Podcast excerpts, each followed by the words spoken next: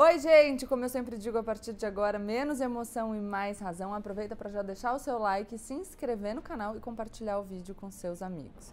Vocês sabem que eu sempre gosto de trazer outros assuntos da política para vocês, para a gente não ficar naquele ciclo vicioso da política brasileira de todo dia.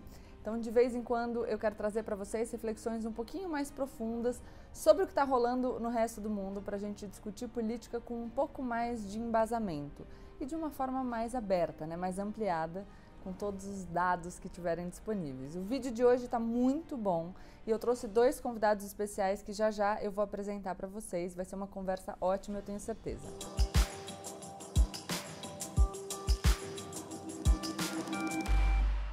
Aqui no Brasil, essa conversa de direita e esquerda, dois lados, o que é esquerda, o que é direita, está super em alta. A gente generaliza muito, por isso eu até criei o GPS político para tentar dar uma complexificada nesses conceitos e entender que tem mais coisa aí entre um polo e outro, para a gente não ficar na simplificação. Mas como vocês já sabem, a gente importou esses conceitos. Eles não nasceram aqui no Brasil, eles nasceram na Europa, na Revolução Francesa, há mais de 200 anos. Então faz sentido que as coisas tenham se tornado um pouco mais complexas que isso. A polarização também não nasce aqui. Um conflito radical entre direita e esquerda, entre os modelos econômicos do capitalismo e do socialismo, com as suas consequências políticas, vem de muito antes. E, aliás, já foi muito pior. Se vocês acham que a nossa polarização no Brasil de hoje é grande, vocês precisam conhecer a Alemanha do século XX e é sobre isso que eu vou falar com vocês hoje. No dia 3 de outubro, a Alemanha comemora 31 anos da sua reunificação. E por que reunificação? Porque durante décadas a Alemanha, um país só, com o mesmo povo e a mesma língua, ficou dividida em dois: um lado capitalista e o outro lado socialista. Vocês já devem estar adivinhando que tudo isso foi durante a chamada Guerra Fria, aquele conflito entre Estados Unidos e União Soviética que se estabeleceu depois da Segunda Guerra Mundial. Não foi uma guerra direta entre as duas potências, mas foi, foi um conflito de influência entre os modelos do capitalismo e do socialismo que levou a várias guerras mesmo em muitos lugares do mundo. Tem muito, muito, muito filme, série interessante sobre isso. Vocês lembram de todos aqueles filmes de espião? Então, tem, vou pensar alguns. Ponte de Espiões, 13 Dias que Abalaram o Mundo, Doutor Fantástico, a Vida dos Outros, que é um filme alemão, Adeus Lenin, também filme alemão, enfim, tem um monte de coisa para vocês consultarem. No fim da Segunda Guerra, a Alemanha tinha perdido. Os vencedores foram os aliados, os Estados Unidos, a União Soviética, a França, a Inglaterra e muitos outros, dentre os quais o Brasil, que ficou do lado dos aliados na guerra. A guerra acaba e fica a questão do que fazer com a Alemanha para evitar que os horrores que aconteceram lá se repetissem. Quando a gente está falando de Segunda Guerra, a gente está falando de nacionalsocialismo, a gente está falando de nazismo. Eles decidiram então dividir a Alemanha em zonas de influência.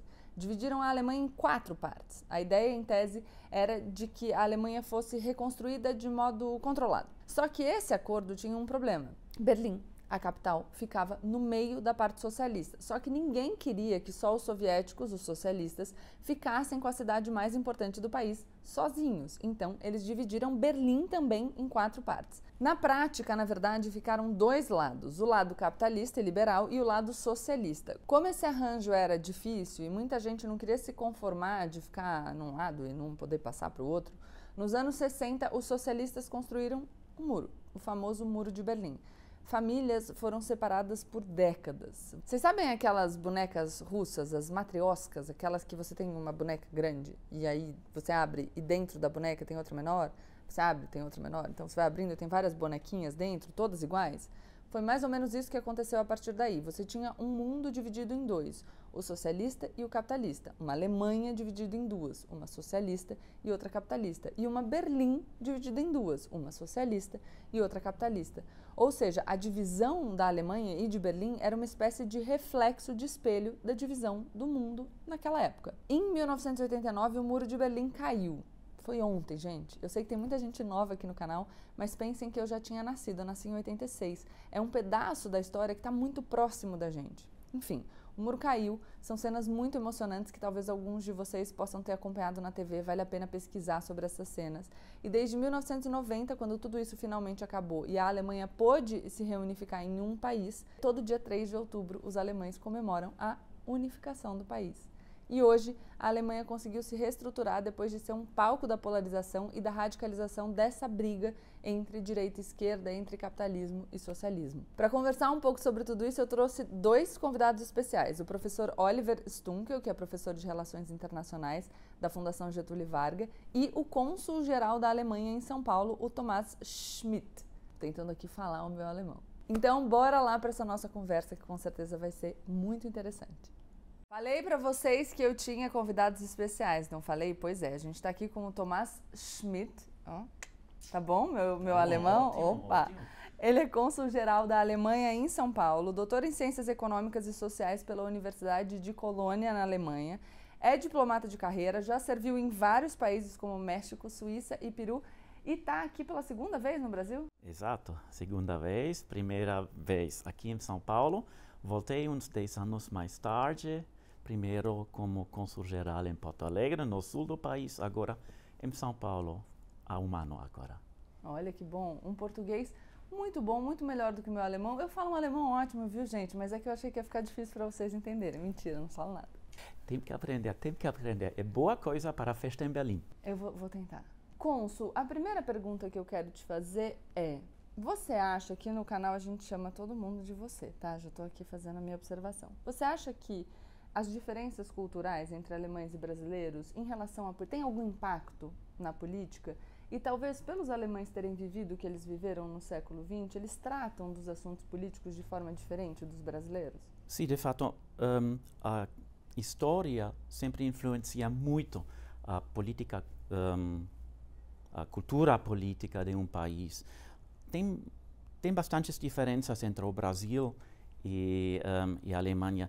O que estou ob observando é que, ao menos na internet, hein, as pessoas estão brincando muito com a política, com memes, com tudo, a maneira de observar, as CPIs, por exemplo, de uma maneira bem, eu acho legal. Na Alemanha, por causa da história, a coisa é um pouco diferente. Estamos olhando a política de uma maneira mais, eu diria, séria. Os alemães precisam de estruturas bem fortes, estruturas políticas, administrativas bem fortes, se sentem mais seguras, seguros nestas estruturas. E o que eles precisam também é um sentido para tolerância, direitos humanos, estruturas que estão assegurando aquelas coisas. É herança do passado, e nisso vejo uma certa diferença, sim.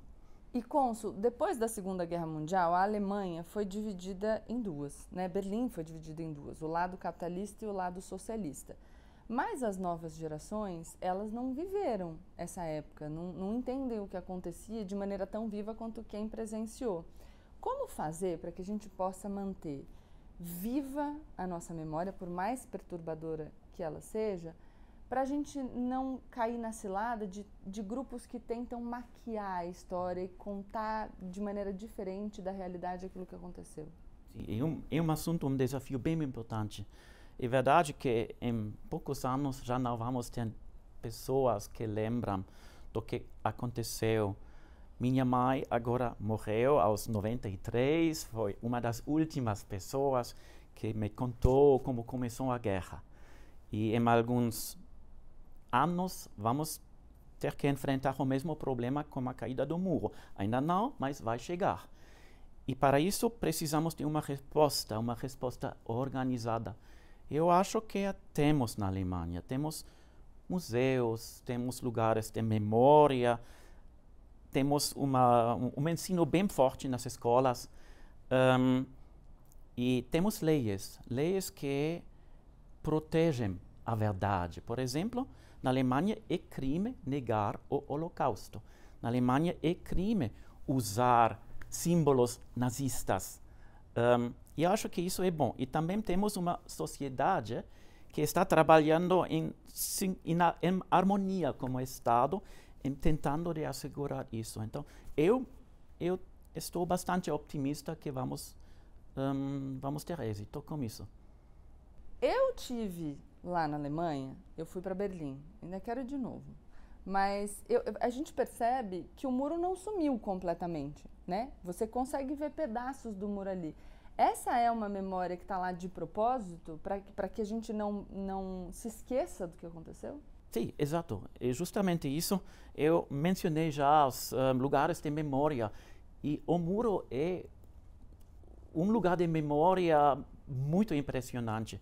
Se vocês, você vai viajar mais uma vez para Berlim, eu recomendo eu recomendo um lugar, é, a East Side Gallery. Estamos usando uma palavra em inglês para um quilômetro do muro que fica ao lado do rio Spree, que ainda sobrevive é como um museu ao vivo e que está eh, totalmente coberto de pinturas, vale a pena visitar, mesmo em inverno. Qual é o nome do rio? Spree. Spree. Fácil, não é? Não achei muito não. Eu percebo que a Alemanha tem tido um papel de muito protagonismo nessa atuação internacional.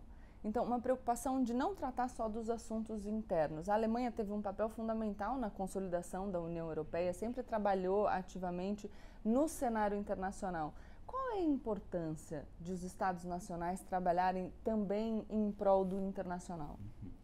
Bom, se, se aprendemos algo do nosso passado, é que um país não pode fazer tudo por si mesmo temos que fazer as coisas como os nossos vizinhos, temos que tomar em consideração as, um, as preocupações, tudo isso dos nossos vizinhos, aunque sejam menores. No transcurso dos últimos, agora já 50 anos, no processo da, união, da unificação europeia, podemos ver que isso ha dado frutos. A, única, a reunificação da Alemanha é resultado disso não teria sido possível em contra dos nossos vizinhos. Foi possível porque o fizemos em conjunto com os nossos parceiros da União Europeia, os americanos e os demais estados. Outro exemplo é o euro, a nossa uh, moeda. A Alemanha já não tem própria moeda, o fazemos em conjunto com os nossos vizinhos. Itália, o último presidente um, do, do, Banco Central Europeu foi um italiano, uh, França como outros países. Isso também é um grande sucesso. Um, a política exterior alemã agora está baseada na ideia de solucionar problemas de maneira multilateral. Temos um, organizado algo que, que chamamos de Aliança para o multilateralismo junto com a França, primeiramente, mas também com outros estados, e isso está dando resultados. Está funcionando bem. Que bom. E aqui no Brasil, a gente vê um movimento é, que fala contra essa atuação internacional, porque, primeiro, a gente devia olhar os interesses dos brasileiros. Eu penso nos Estados Unidos também um pouco, que teve America First, né? Tem dentro da Alemanha uma parcela da população que também acha que essa atuação internacional não é tão boa assim, que primeiro deveriam olhar para os interesses dos alemães? Bom, isso é. um, America First é um bom exemplo. Na Alemanha, um, dizer Deutschland zuerst, Alemanha primeiro, seria impensável. Estamos, neste caso, estamos brincando com frases. Né?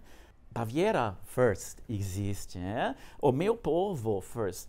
Só que isso é irônico, porque um, é algo que todos entendemos, a sociedade entende, um, não podemos trabalhar sem o consentimento, sem a parceria com os nossos vizinhos. Eu não estou preocupado nisso. E falando dessa atuação internacional da Alemanha, um assunto que vem na nossa cabeça é o acolhimento de refugiados. Desde 2015, a Alemanha tem assumido protagonismo nessa área, recebendo muita gente com uma política consistente. Aqui no Brasil, quando a gente fala de refugiados, as pessoas acham lindo quando eles são acolhidos por outros países. Mas quando a gente fala que tem uma certa resistência. Como é isso na Alemanha? Essa política vai continuar? Teve resistência da população? Aqui todo mundo está pensando no ano 2015. Eu entendo isso, mas não corresponde à realidade. De fato, eu lembro de criança uh, que o meu dentista era de Hungria ele se refugiou no ano 56, depois de uma rebelião entre, contra os soviéticos. Também lembro quando estava estudando nos anos 80, 90, que estava estudando com muitos curdos ou polacos que se refugiaram para a Alemanha depois do episódio de Solidarność, quando o general Jaruzelski chegou ao poder na, na Polônia, eles tiveram que correr. Então, isso é algo com a qual a Alemanha tem bastante experiência, não é nada novo. Claro que não é fácil para um governo liderar com centos de milhares de pessoas, um milhão de pessoas. Isso tem que ser organizado de, de uma maneira ou outra. E também a gente tem que tomar em consideração a reação da população. A gente precisa de estruturas. Porém, não temos outra escolha. Não adianta construir um gigantesco muro ao redor do Estado. Tem pessoas refugiando-se e cada vez mais por causa da mudança climática, das guerras. Neste momento, todos estamos seguindo as notícias, sabemos o que está acontecendo. E mais uma vez, lá precisamos de soluções multilaterais. Não podemos ficar sozinhos, confrontados com uma, com uma, uma tragédia. E você já mencionou o Brasil. Eu não concordo que o Brasil não esteja fazendo nada. Lembra dos venezuelanos? O Brasil também está ajudando. O que falta é consciência do problema. Talvez falar para as pessoas de maneira mais clara, né? Porque uhum. sim, o Brasil ajuda, mas aí a gente vê algumas pessoas que resistem a uhum. isso. Então, talvez falar de um jeito mais claro. Eu gostei muito de você dizer que não adianta a gente construir um muro, porque a gente está falando aqui da derrubada de um muro, né? É. E da reunificação Exato. que decorre dessa derrubada Exato. de um muro. Então, a solução não vai ser construir outro muro. Exato, em todo mundo. E, e agora, para a gente ir se encaminhando para o final, eu quero saber quais são os principais eixos da relação Brasil e Alemanha e por que, que a Alemanha é considerada um parceiro prioritário para o Brasil e o Brasil considerado um bom parceiro para a Alemanha. É, o, o Brasil não é só um parceiro prioritário para a gente, é um parceiro estratégico. Muito importante como parceiro. E a primeira razão é óbvia, é um país com um enorme potencial econômico, um, claro que isso é interessante. O segundo assunto é que temos uma ligação histórica bem estreita. Lembra dos imigrantes que chegaram quase já há 200 anos para o sul do Brasil? Isso é uma base bem sólida. Quando olhamos para São Paulo, o que temos aqui? Aqui temos uma Câmara de Comércio que é entre as maiores da Alemanha no mundo. Shanghai, tem dimensões comparáveis. A escola alemã, a maior escola alemã do mundo, está aqui, em São Paulo, Colégio Visconde de Porto Seguro. Então, somos parceiros, somos parceiros estratégicos, muito importante. Eu, eu gostaria um, acrescentar mais uma coisa: não adianta só procurar um parceiro ou cinco parceiros estratégicos. É bom isso, mas tudo isso tem que ficar no molde de uma estratégia de, de, de multilateralismo. E eu acho que a relação entre o Brasil e a Alemanha encaixa muito bem nisso. Porque temos valores similares, afinal. E agora, a pergunta que muito provavelmente tem um monte de gente que está assistindo que quer saber. Um brasileiro que quer estudar ou trabalhar na Alemanha, onde é que ele procura informação? Sim, pergunta bem prática e bem importante. É, primeiro, as universidades, as, a maioria das universidades na Alemanha são públicas. Então, não totalmente gratuitas, mais ou menos gratuitas, inclusive para estrangeiros. E eles têm um ambiente bem internacional hoje em dia, até com um, cursos em inglês. Não todos os cursos, claro. E para comprar pãozinho, você sempre vai precisa ter um pouquinho de alemão, mesmo você, mas é possível estudar na Alemanha e tem duas opções para procurar informação. A primeira é o nosso canal uh, Instagram, Alemanha no Brasil. A segunda oportunidade seria consultar os sítios do DAAD, Serviço de Intercâmbio um, Acadêmico Alemão. O arroba Alemanha no Brasil e o site que é www.daad.org.br. Eu vou colocar aqui na descrição do vídeo para ficar mais fácil, porque às vezes, nem, nem sempre, sim, sim. é fácil de lembrar dos sites. Uhum. E eu tenho uma última pergunta. Falta o trabalho na Alemanha. Ah, falta o trabalho? Falta o trabalho na Alemanha. Tem uma novidade. Faz um ano, a Alemanha um, passou uma nova lei que permite a estrangeiros que têm uma profissão reconhecida na Alemanha, que tem um contrato com uma empresa alemã e, terceiro ponto, fale alemão, ao menos um pouquinho, de obter um permisso de trabalho. Então, isso é bem interessante, é bem inovador, é mais inovador que o que os nossos amigos dos Estados Unidos estão fazendo com as quotas. Não tem quota. O que conta é excelência. Hum, então, isso a gente encontra também no nosso sítio Instagram, Alemanha no Brasil, ou no sítio da nossa Câmara de Comércio. Então, é. www.ahkbrasil.com.br. Mas a gente deixa na descrição do vídeo. Agora, sem fugir da minha última pergunta, que aqui nesse não canal. Não quero fugir, não.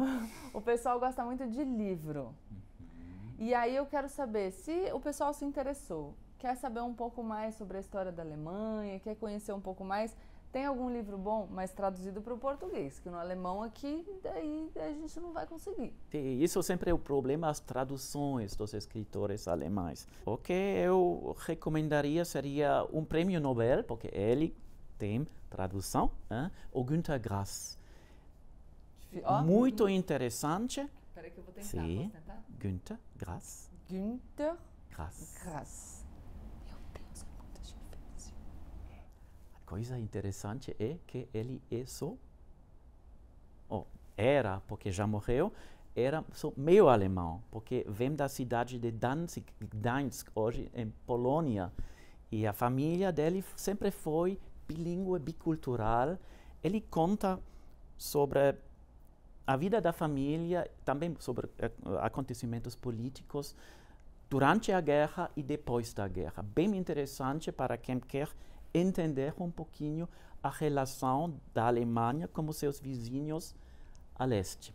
Muito bom. Sobretudo a Polônia. Então, vou deixar aqui também o, o, nome aqui do lado, vai aparecer em algum lugar desse vídeo, porque o pessoal da edição vai ajudar a gente, para quem, como eu, vai ter uma dificuldade depois em colocar no Google. É, é, lembre, Günther Grass. Tá Günther Grass. É. A gente coloca aqui escritinho. Muito obrigada. De nada, foi um prazer estar prazer aqui. O prazer foi todo meu, adorei Obrigado. Agora, o nosso segundo convidado do vídeo de hoje é o professor Oliver Stunkel. Eu tenho que ler esses currículos, gente, porque senão eu não consigo, entendeu? É, é, muita coisa. Mas o Oliver é professor e pesquisador da Escola de Relações Internacionais da Fundação Getúlio Vargas, é mestre em políticas públicas pela Univers Universidade de Harvard e é doutor em ciência política pela Universidade de. Me ajuda, Oliver. Como chama a universidade que eu não consigo Duisburg-Essen essa universidade que vocês acabaram de escutar na Alemanha. O Oliver é alemão, mas adotou o Brasil como lar já há alguns anos. Aliás, ele produz um conteúdo ótimo nas redes sociais, mais notadamente no Twitter. Então, se eu fosse vocês, eu já seguia o Oliver por lá. Bem-vindo aqui ao canal. Você não tem canal de YouTube, tem? Tem não. Ah, então pronto. Tem não. Eu tô, então... tô dando muita aula, então isso é meu, é como se fosse o, o, o meu canal de YouTube, é, é com os alunos. Não, mas no, no, Twitter tem muita coisa legal. Eu cheguei a indicar o conteúdo do Oliver quando a gente estava falando de Afeganistão, para vocês acompanharem, vale super a pena. Professor, quando a gente fala de Alemanha é, e a gente está falando de reunificação, eu fiz uma abertura falando sobre queda do muro, depois reunificação, falando do histórico da Alemanha no século XX. A gente pensa muito em xenofobia, em nacionalismo, mas quando a gente olha para a Alemanha hoje, a gente fala de um dos países mais engajados na questão internacional, é, nessa, nessa dessa política multilateral. O, o cônsul até falou muito sobre isso na nossa conversa. Como é que as coisas se conectam? Bom, você tem toda a razão. A Alemanha é, tem um histórico muito marcado por conflitos. Na verdade, toda a Europa, quando você olha é, os últimos mil anos, é, o, o, o, confronto, é, o risco é, de, de tens, é, as tensões elevadas, guerras entre as principais nações europeias foram a norma. Só depois de 1945, de fato, teve pela primeira vez na história um momento de estabilidade e paz.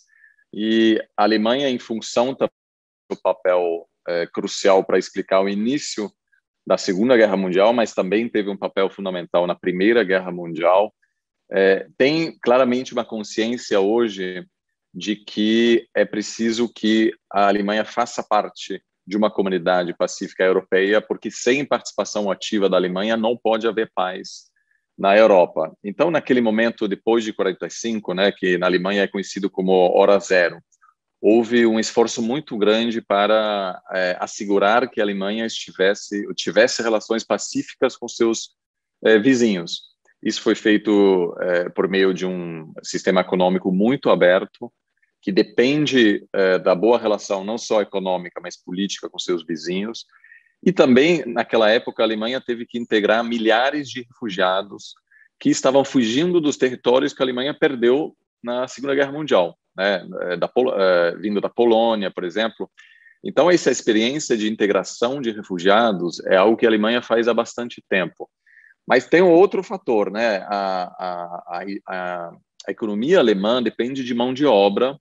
A Alemanha tem uma tendência demográfica declinante, quer dizer que precisa de importar mão de obra, o que também traz muitos, vamos dizer, benefícios quando chegam é, refugiados, né? é, vários partidos de direita dizem, olha, a gente é, tem que arcar com o custo da integração, etc.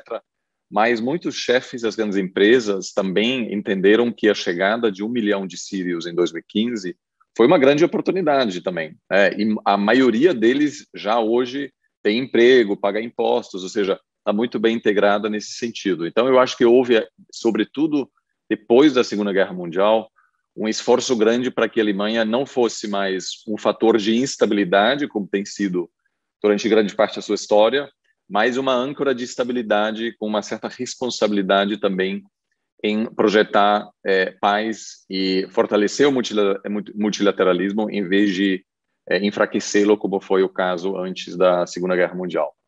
E, e a gente está falando nesse vídeo especificamente do momento de queda do muro, reunificação. Qual foi o impacto disso na história da Alemanha? E quando a gente vê as imagens, a gente no geral, é, enfim, quando cai o muro, as imagens são emocionantes, né? Mas depois disso, a coisa não foi tão simples. A, a divisão, ela, ela continuou é, produzindo efeitos na história da Alemanha entre a população alemã. Como foi isso? Como foi essa passagem do pessoal da Alemanha oriental para essa cultura ocidental? Isso aconteceu numa boa? A gente consegue ver reflexos ainda dessa passagem hoje? Bom, sim, isso foi um, um processo, acima de tudo, influenciado é, pelas grandes potências. A Alemanha é, ficou no centro desse confronto entre a União Soviética e o, os Estados Unidos durante a, a, a Guerra Fria. E é, no contexto do colapso da União Soviética também é, surgiu a oportunidade de reunificar a Alemanha, que estava dividida desde a, a, Segunda Guerra Mundial, e a sorte foi de que isso aconteceu dentro de uma geração política, porque diferentemente da Coreia, que também está dividida, mas agora a geração dos eh, coreanos que lembra da Coreia unificada, aos poucos está morrendo. Então, os coreanos hoje, para eles, é, não é mais o normal de ter uma Coreia unificada. Para eles, eles se sentem como sul-coreanos então, o impulso político para a unificação lá é menor. No caso é, alemão, é, a vasta maioria da população é, queria de fato uma unificação, é, mas, como você está dizendo, realmente um processo gigantesco. Foi o maior esforço da, da, da Alemanha é, depois da Segunda Guerra Mundial, um, um tremendo é, investimento para integrar a Alemanha Oriental na Alemanha é, Ocidental. E nesse processo, é, eu acho que também foram cometidos vários erros. Por exemplo, teve alguns aspectos da vida na Alemanha Oriental que foram de fato melhores.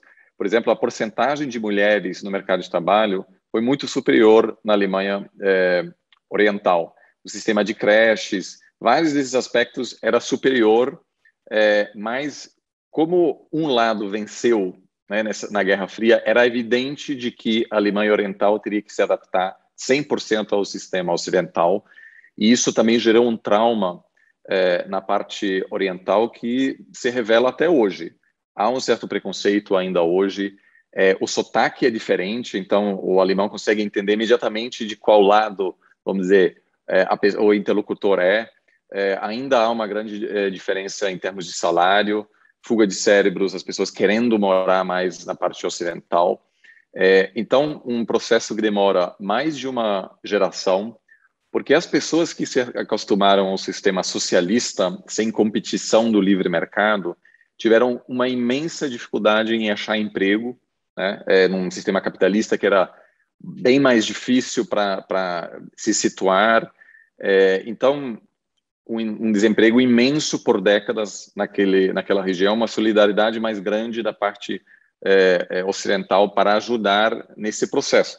Mas até hoje, inclusive, a gente vê no mapa eleitoral que, por exemplo, o partido da extrema-direita tem um peso muito maior na Alemanha Oriental do que no lado ocidental. Então, um projeto de muitas décadas, requer muita paciência, muito investimento, mas, em geral, apesar de todas as críticas, acho que é um processo que, ao longo do tempo, está melhorando, ou seja, não há ninguém mais que defende novamente uma separação, por exemplo. Eu achei muito interessante que você diga que o partido da extrema-direita, que é a, a FD, né, que tem 88 cadeiras agora no parlamento, de um parlamento de, de 700 cadeiras, mais de 700 cadeiras? Não, é, mais de 700 cadeiras, então é, o, é a terceira maior bancada do parlamento, mas ainda tem um número de deputados frente ao número geral pequeno. Mas o que, que eu achei muito interessante? Aqui no canal a gente fala sobre como as coisas são complexas e a gente tem que tomar cuidado para não simplificar. Quando você cita esse partido da extrema-direita da Alemanha, você fala que ele tem bastante é, força nesse lado oriental, que historicamente seria o lado vinculado à esquerda, porque o lado socialista. É, então, olha como a gente tem que tomar cuidado para não ficar presos nas caixinhas de, por exemplo, dizer que uma coisa que foi algo vai se, continuar sempre sendo a mesma coisa e como a gente pode ter uma transição, inclusive. E aí minha pergunta para você é: o fato de essas pessoas terem vivido mais isoladas do lado oriental talvez tenha um impacto nessa força de um partido de extrema-direita, que é o contrário dessa visão de uma Alemanha mais cosmopolita, multilateral, pensando em questões internacionais, fala sobre uma Alemanha mais fechada, que não tem que receber tantos refugiados, que tem que pensar primeiro nos alemães? Olha, eu acho que na, na Alemanha Oriental, em função ainda é, dos desafios econômicos é, e também, é, vamos dizer, é, de também um, um, um, histórico menos intenso de reflexão sobre o passado, né? Para é, crianças no colégio na Alemanha Ocidental, por exemplo, essa memória, né, essa importância de, de manter viva a memória do papel da Alemanha é, na Segunda Guerra Mundial, no Holocausto, etc., são fatores cruciais que, que formam a maneira como a própria população se enxerga. E, em função disso, também é, da Alemanha ter essa responsabilidade a mais, né, vamos dizer, de zelar pela paz na região, etc. O partido da extrema-direita, mais do que defender pautas de direita, eu acho que, acima de tudo, tem é, uma grande ênfase na nostalgia, é, na promessa de restabelecer algum passado glorioso, sem especificar muito o que exatamente aquilo significa. Então, sobretudo em regiões que passam por, é, por problemas de ajuste econômico, etc., essas, essa retórica pode soar bastante atraente. Esse partido, por exemplo, diz: olha, a gente quer restabelecer um, é, uma Alemanha em que os alemães estão em controle, em que as forças globalistas não é, possam influenciar a cultura alemã, etc. E isso, sobretudo, no contexto da, da chegada de muitos refugiados é, em 2015, é, gerou vamos dizer, bastante visibilidade. Agora, tem um, um dado muito interessante que a grande maioria dos refugiados naquela época, e até, até hoje, em função das oportunidades econômicas, vai para a parte é, é, ocidental, vai para os grandes centros urbanos, onde há o emprego. É, mas o maior temor dos migrantes, dos refugiados, é, se vê nas partes rurais, é, onde, na verdade, não há muitos é, refugiados, não há muitos estrangeiros. Né? É, é, muito interessante essa, essa questão. Então, isso não é tanto uma reação a uma realidade tangível, mas muito mais uma, é, uma preocupação com forças invisíveis, enfim, com uma é, percepção de perda de controle, é, e também é, de uma percepção de que as, a elite acaba estando afastada da vida do cidadão comum. E aí sim existe um desafio que a representação é, da Alemanha é, Oriental é, nas grandes empresas, nos jornais, nas universidades, é, na elite política, ainda é menor do que a porcentagem é, é, da, da Alemanha Ocidental. Então, isso ainda é um desafio, sem dúvida. É interessante, né? Porque é uma manipulação de medos irracionais a partir de um discurso genérico de a gente vai resolver e trazer de volta o controle para os alemães, que é se você está em numa situação de insegurança, qualquer que seja ela, a gente te faz uma promessa genérica de segurança e aí qualquer pessoa pode interpretar essa promessa do jeito que lhe parecer mais agradável. Então é esse discurso que se encaixa para todo mundo que estiver se sentindo perdido de alguma maneira, né? Mas a gente fala muito sobre o crescimento desses partidos, desculpa, de extrema direita. Só para continuar, é, é, um, é uma força considerável na Alemanha? Porque aqui no Brasil, às vezes, vem assim, ah, é, uma liderança política tirou uma foto com uma liderança do partido de extrema-direita alemã. É, e alemão, né? E aí a gente fala, nossa, é, será que eles são tão fortes assim? É uma preocupação? Eles são uma força considerável? Isso que eu queria. É um partido bastante novo e é, a Alemanha não teve uma, um partido eh, de extrema direita no parlamento durante grande parte das últimas décadas. Eh, então, esse ressurgimento de partidos nacionalistas com um discurso populista de direita faz parte de um fenômeno global. Né? Eh, hoje tem poucos países na Europa, Portugal é um deles, que não tem um partido de extrema direita forte. É, então, de certa maneira, a Alemanha também chegou a, a, se tornar mais parecido né, com outros países na Europa, onde existe um pensamento é, antidemocrático de extrema-direita, mas que é, na vasta maioria dos casos, minoritário. E no caso ale, é, alemão, todos os partidos dizem que não criarão nenhuma coalizão com, a, a, com o AfD, né, que é o partido de, de extrema-direita. Então, um partido bastante isolado. E quando a deputada Beatrix von Storch, né, que é, é neta de um é, ministro do, do gabinete de Hitler, que, enfim, é, é uma personagem totalmente é, marginalizada e isolada no sistema é, político alemão, ela visitou o Brasil, é, foi, de certa maneira, um encontro é, de, é, de, dois políticos é, internacionalmente isolados também, né? Porque hoje em dia Bolsonaro, por exemplo, não seria recebido por nenhum chefe de Estado é, de um grande país europeu, França, é, é, Alemanha, Itália, Espanha, nenhum dos, dos chefes de Estado aceitariam né, receber o, o, o, presidente brasileiro e dessa forma acabou gerando algum benefício para os dois lados que lutam bastante contra esse isolamento internacional. Mas eu não vejo um risco grande de que esse partido possa crescer muito. Inclusive, durante a pandemia, eh, o AfD perdeu bastante poder, eh, porque notou-se na Alemanha que países sob lideranças populistas, em geral, eh, não conseguiram articular uma boa resposta à pandemia em comparação com lideranças mais técnicas. E a gente vai ter eleições na Alemanha em, no mês de setembro.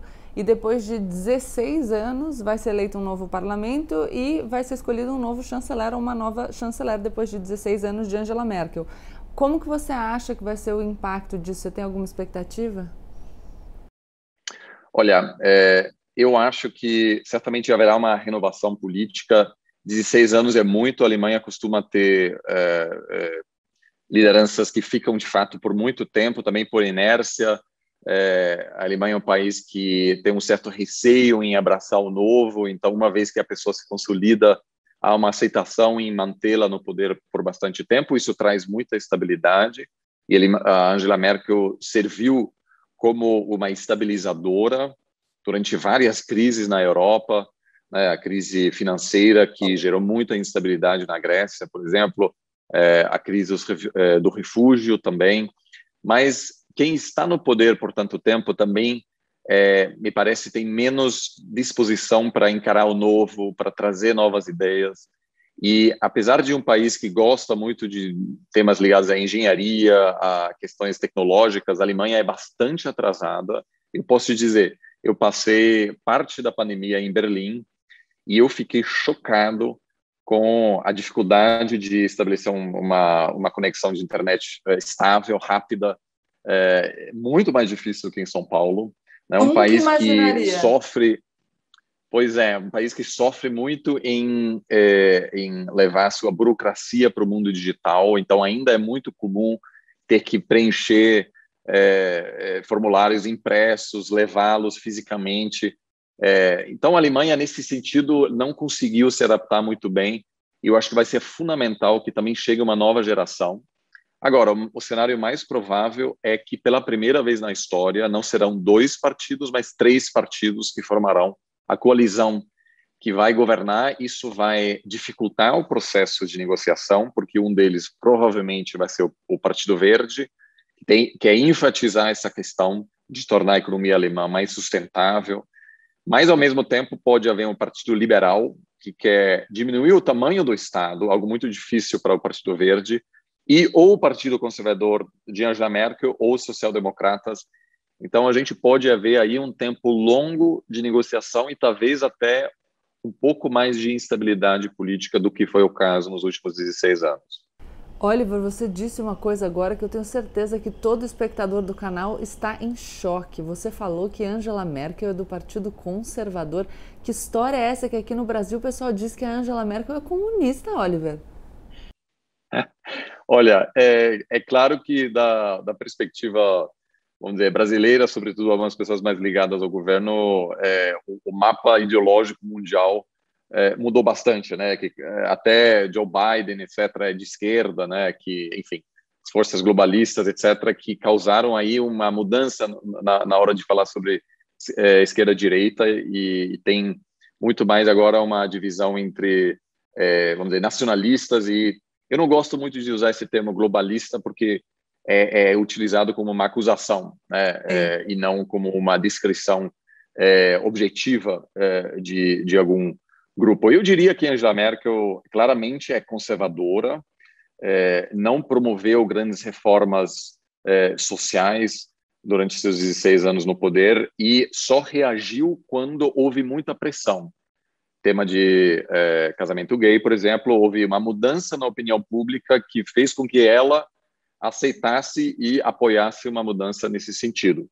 Mas não é uma pessoa com histórico de, de esquerda, e eu acho que também porque ela cresceu na Alemanha Oriental, foi uma das pessoas que lutou para a democratização é, do, do país e destacou-se é, nesse processo depois da reunificação. Agora, ela sim, de certa maneira, ocupou um lugar no centro ideológico, sempre muito preocupada em gerar consenso antes de tomar decisões, porque a Alemanha também não gosta de uma liderança forte que se impõe, é, mas preza muito a ênfase no diálogo, mesmo se demorar mais tempo, é fundamental que todos os, a maioria dos atores esteja é, alinhados com uma posição que, que vai ser tomada. Mas certamente qualquer pessoa que chega na Alemanha e diz Angela Merkel é comunista é, não será é, levado a sério porque ela é, representa é, um dos maiores partidos de centro-direita do mundo é, que não tem histórico de assumir posições comunistas. Então agora, ó, fala a mim, hein? Não vão atribuir responsabilidade nenhuma ao Oliver, mas se você está achando que a Angela Merkel é comunista, amigo, é que você caiu assim, mas, mas bem para a direita, precisa começar a, a, refletir um pouco mais, porque você não está entendendo o mundo direito.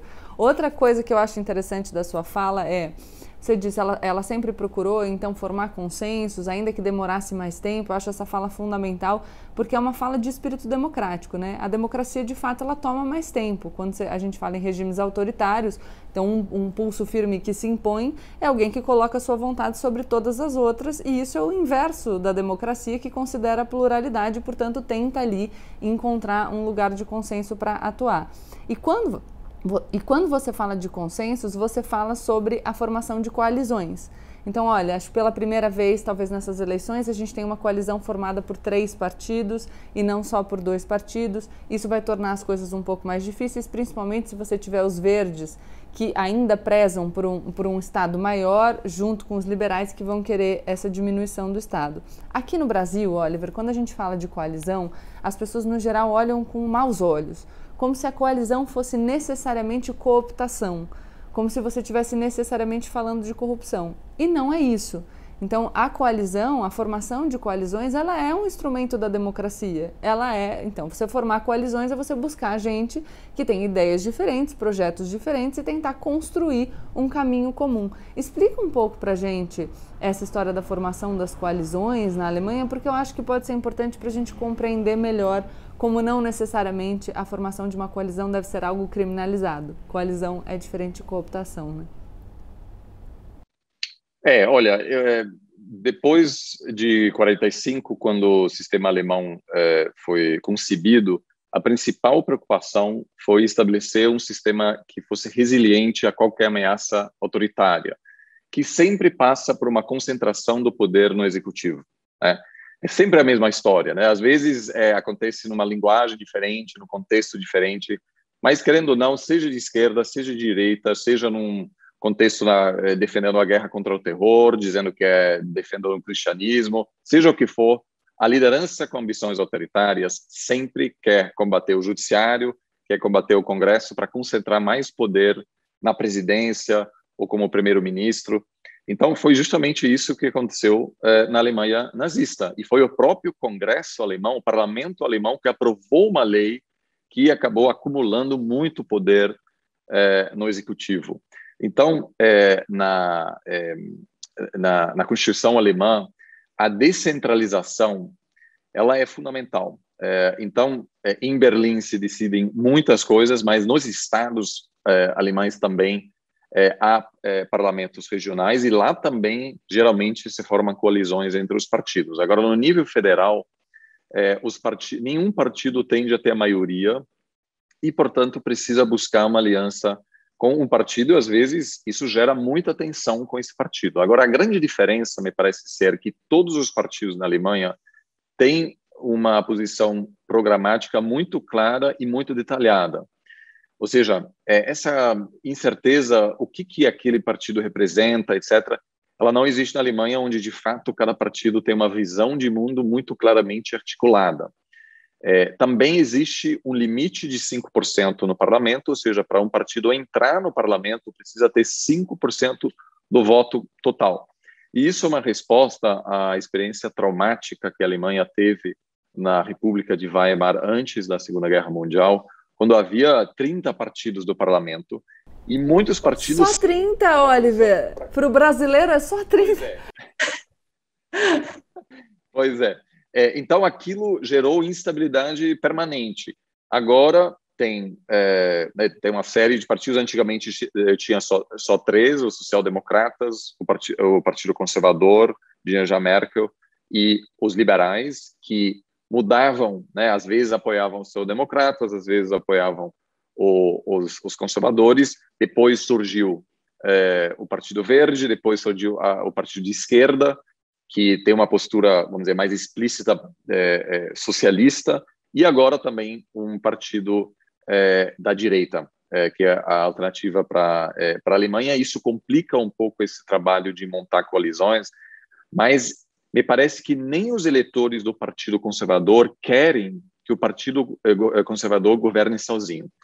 Né? É, então eu converso bastante com eleitores, com enfim parentes, etc. E nenhum deles quer um governo só de um partido, porque de certa maneira essa essa negociação permanente ela envolve uma moderação também. Né? Então Angela Merkel nunca governou sozinho. O chanceler dela, o ministro das Relações Exteriores, sempre foi de outro partido. O ministro das Finanças muitas vezes é de outro partido. Então, o tempo todo, esses partidos precisam levar em consideração o que outra parcela da população quer, e isso me, me parece também uma postura bastante saudável para evitar uma postura mais radicalizada. É, então, nessa, nessa, dessa forma, é, os próprios alemães que apoiam, sei lá, a causa do, do, do, Partido Liberal não querem que só o Partido Liberal esteja no governo, mas sempre querem que possa ser por meio de uma colisão, assim influenciando o debate público. E para finalizar, como você acha que essa mudança nessas, nessas eleições de agora pode impactar o tabuleiro internacional e principalmente como isso pode afetar as relações com o Brasil? Olha, eu acho que a Alemanha, sendo a principal economia na Europa, é, encara uma série de novos desafios, por isso eu acho também algo positivo. Eu conheço muitos alemães que adoram Angela Merkel, mas que também dizem: olha, agora deu, a gente precisa encarar as coisas né, a partir de uma nova liderança, porque o cenário político é muito diferente. A Alemanha não pode mais confiar cegamente na aliança com os Estados Unidos. É, há, não só desde Trump, há uma percepção de que a, a Europa precisa ter mais autonomia geopolítica. Isso pode envolver maior gasto também na sua capacidade militar. A Alemanha ainda foge muito disso, tem um exército, é, enfim, mais simbólico, né, e, e, se orgulha muito é, do seu do seu papel pacifista. Mas no mundo em que pode haver mais tensões, inclusive entre é, China e os Estados Unidos, entre China e Europa, é, precisa também ter um posicionamento mais claro a respeito.